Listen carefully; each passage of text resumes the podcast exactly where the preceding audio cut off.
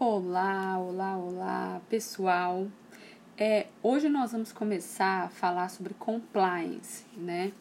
Compliance, que é, quer dizer conformidade ou obediência às regras e às normas, em síntese, né, em linhas gerais, é, é um assunto pelo qual eu tenho me interessado bastante e que eu acho que, é, se for levado da forma correta, da forma devida, se forem implantados programas de compliance de forma eficiente, eficaz e efetiva dentro das organizações e dentro da administração pública, todos nós temos a ganhar muito com isso. Né? É, não somente na questão econômica, financeira, mas também na questão humana, né? na questão social. É, e começando a falar sobre esse assunto, Primeiramente, eu quero falar sobre o pilar mais importante de qualquer programa de compliance, ou seja, sem isso, o programa de compliance não terá sucesso, que é o que? O envolvimento da alta administração, o envolvimento das lideranças daquela determinada empresa, organização, órgão ou ente público.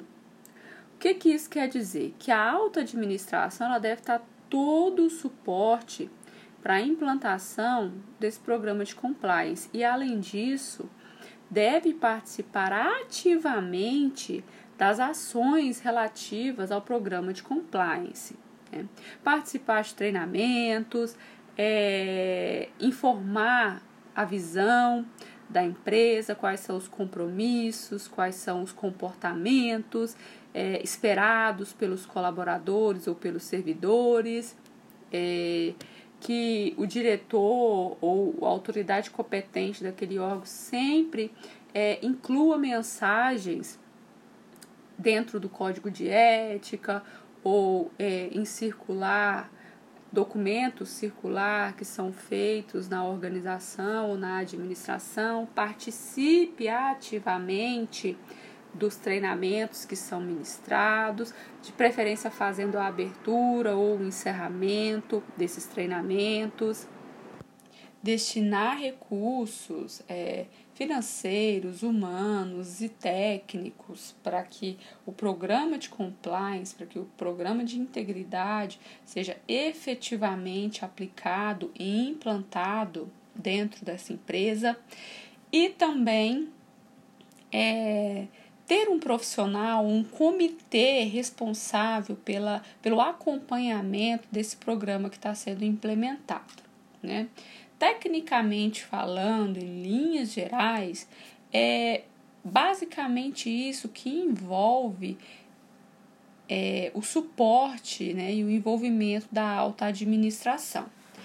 Mas aí eu quero puxar esse assunto, aproveitando a oportunidade, para um outro lado que também eu acho que faz todo o sentido nessa questão.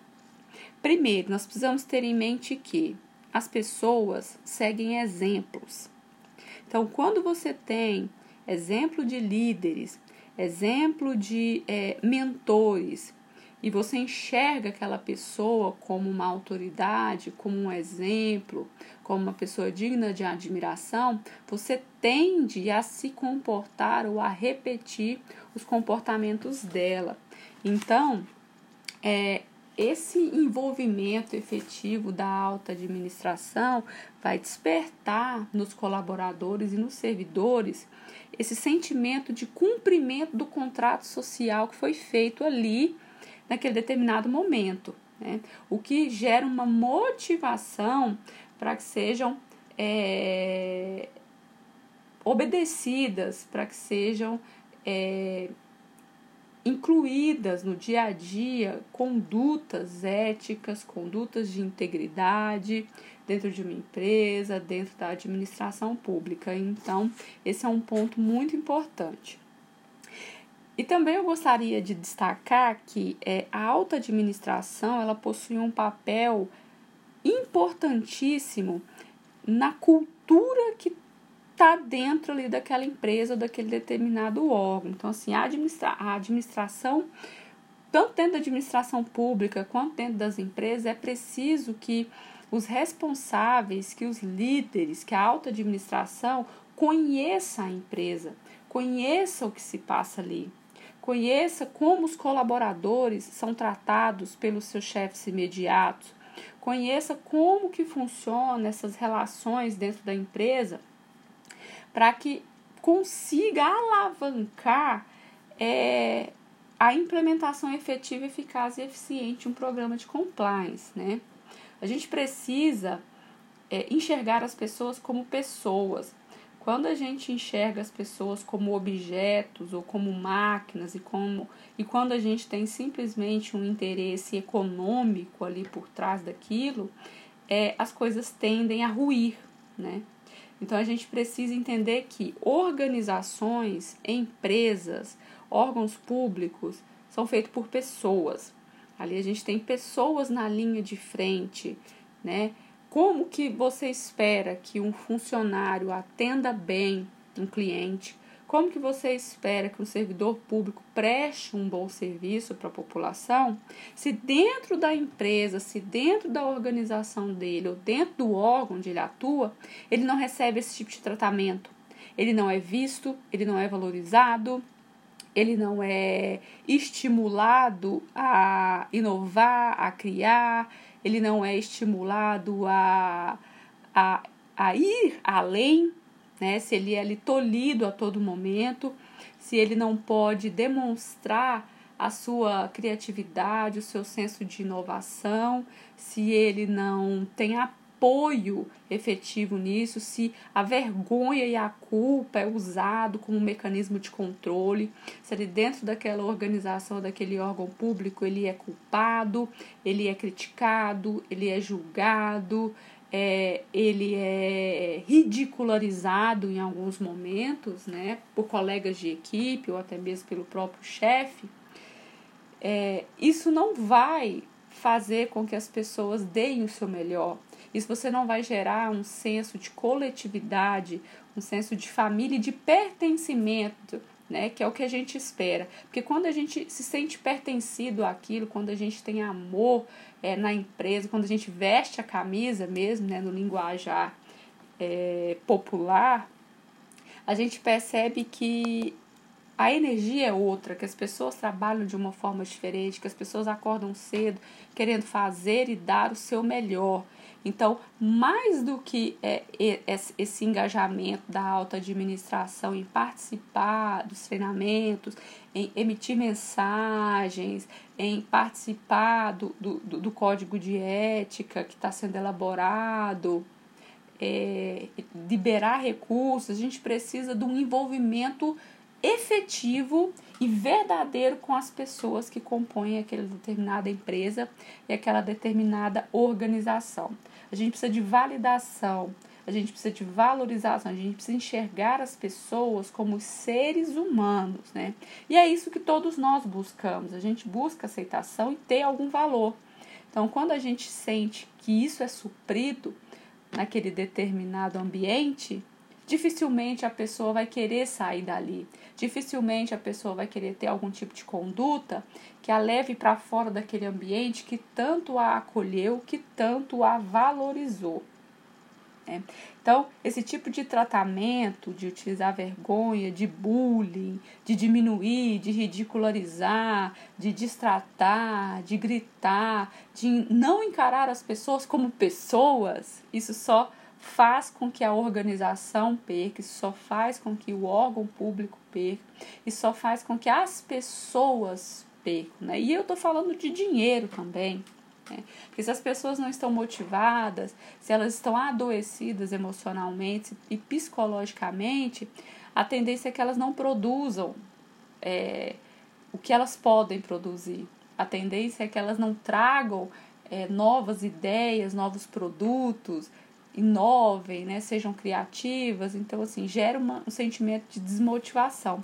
E aí eu vou trazer algumas perguntas que eu achei muito interessante, acho que vem a, a casa com muito isso que eu estou falando, que eu acho que são importantes para que todo é, toda pessoa que faça parte de uma alta administração de uma empresa ou de um órgão público faça para tentar entender a cultura e os valores daquela determinada empresa ou órgão, né? Primeira pergunta é: quais são os comportamentos que são recompensados aqui e quais são os punidos? Pergunta 2: onde e como as pessoas estão gastando seus recursos, dinheiro, tempo e atenção? Pergunta 3. Que regras e expectativas são seguidas, impostas e ignoradas? Pergunta 4.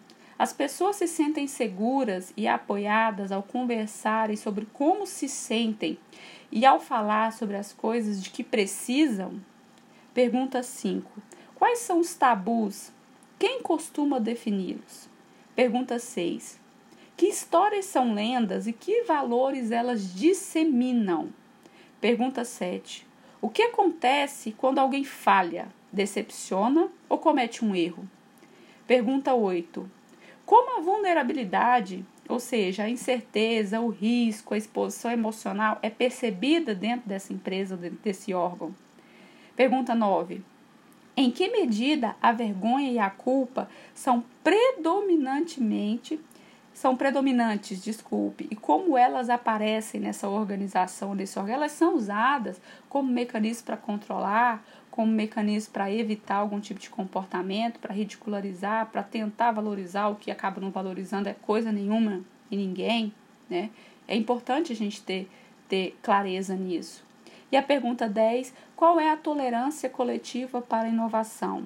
O desconforto de aprender, tentar coisas novas, dar e receber feedback é normal ou há uma grande valorização do status quo? Ou seja, as pessoas querem que as coisas continuem como elas estão ou elas querem de fato que haja uma mudança, que haja uma inovação, que haja uma mudança de cultura e de valores, né?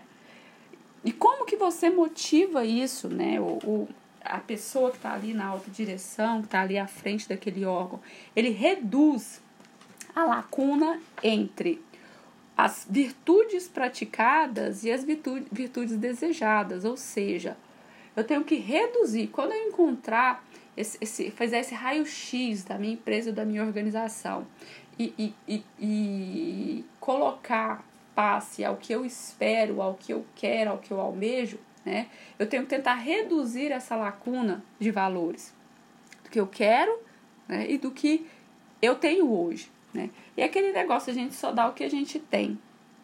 Se, se a gente não recebe valorização, se a gente não é visto, se a gente não, não há um interesse efetivo pelas pessoas naquele ambiente, dificilmente a gente vai ver uma mudança de cultura, uma mudança é, de valores, não é verdade?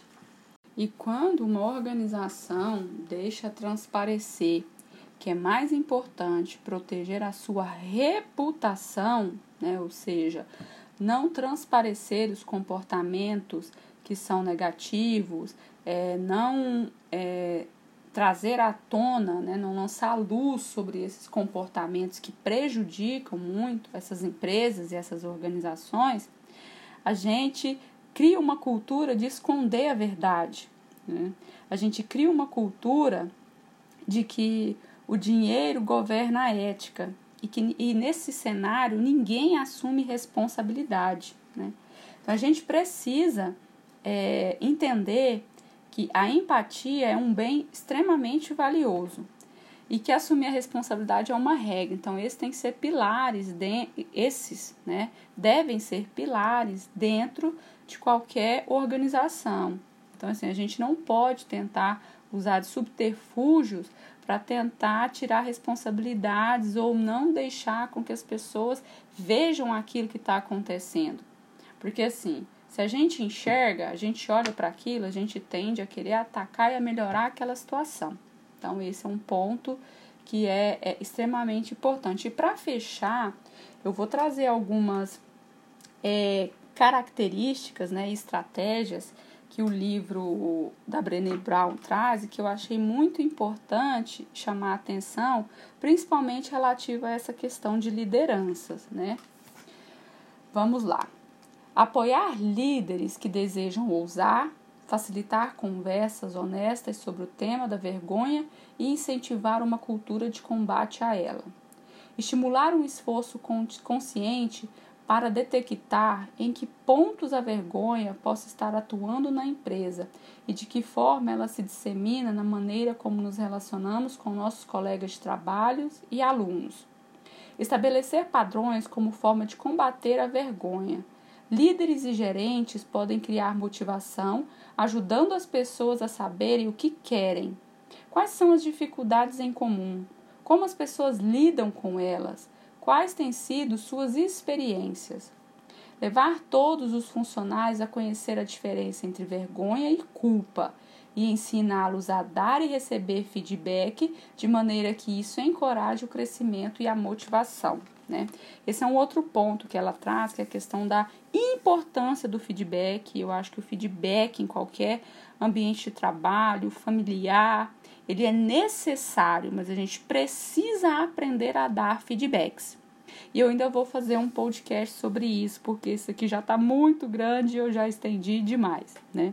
Então era mais ou menos isso que eu queria conversar com vocês. Espero que vocês tenham entendido a mensagem de que nossas organizações são feitas de pessoas. Nós precisamos olhar para as pessoas primeiramente antes de querer promover qualquer tipo de mudança, porque se a gente não conseguir estimular é, um ambiente propício para isso, não conseguir que as pessoas estejam à vontade, que as pessoas estejam engajadas de fato, infelizmente, nenhum programa de compliance ou de integridade vai ter o sucesso esperado.